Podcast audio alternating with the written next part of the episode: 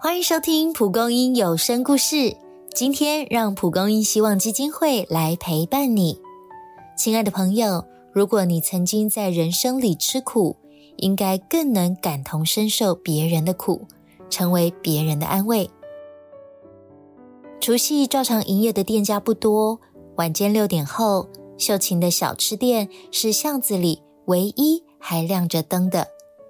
他不是缺钱，只是一个人过节，心里闷得慌，有点事做会让他好过些。不至于坐在家里不断后悔，数年前与儿子起了一场争执，儿子竟从此没回家。但此刻店里也没客人，他又不禁盯着门口，想象儿子终于带媳妇孙子回来。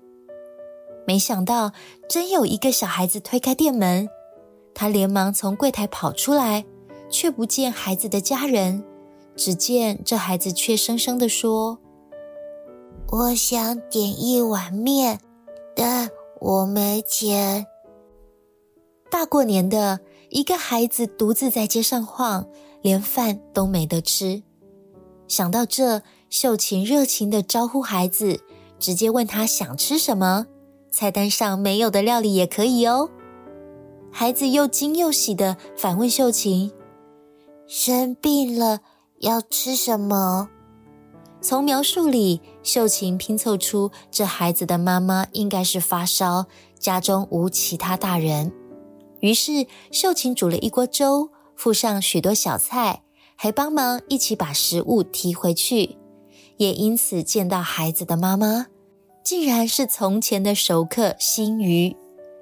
新瑜读书时，几乎每周都到秀琴的店里光顾。如今，少女成了人母。本该是开心的重逢，但娓娓道来的经历实在令人心疼。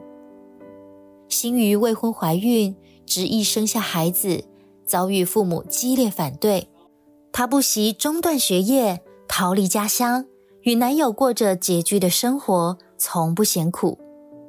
不料男友竟不告而别，新瑜带着孩子，连打工都难寻。虽然今日有幸得到秀琴的帮助，但仍不晓得未来如何走下去。秀琴不禁想起这些年音讯全无的儿子，他会不会也遇到什么困难，却不敢回家呢？仿佛希望远方也有人善待自己的儿子，秀琴决定先帮助眼前的新鱼。秀琴聘用新鱼当学徒，还让他带孩子东东到店里就近看顾。对新鱼来说，这是一份难得的温情。对秀琴而言，日日有新鱼和东东作伴，其实也填补了这几年的空虚。他们的互动一日比一日亲密，不少客人都误以为他们是一家人。妈妈。好多人问我，秀琪奶奶是我的外婆吗？她就像你的外婆一样哦。明明比外婆更好。爸爸说过，外婆不喜欢我，秀琴奶奶不一样，对我们很好。这天准备打烊时，秀琴听见新鱼和东东的对话。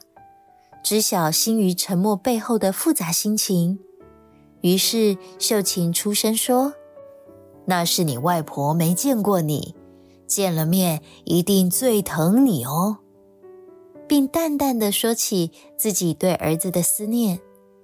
当初吵架时不该讲一堆难听话，现在只想着他过得好不好，有没有好好吃饭。东东似懂非懂的听着，然而心雨眼眶已含满泪水。今天小吃店公休一天，心雨终于要带东东回老家，秀琴也陪他们到车站。进月台前，心雨忐忑的问：“看到我爸妈，不知道要说什么？”秀琴十分有把握的回答：“只要说。”我回来了，这就够了。因为他知道自己最想听到的也是儿子说：“我回来了。”父母不论何时都等你回家。还没有回家吗？放下担心与误会，好好的和家人说说话吧。在即将来临的除夕夜，祝福大家都平安回到温暖的家。喜欢今天的故事吗？欢迎在下方留言或到脸书与我们分享互动。以上节目由蒲公英希望基金会制作。记得追踪关注，才不会错过精彩的蒲公英故事。也分享给更多人，点亮彼此的心。我们下次见。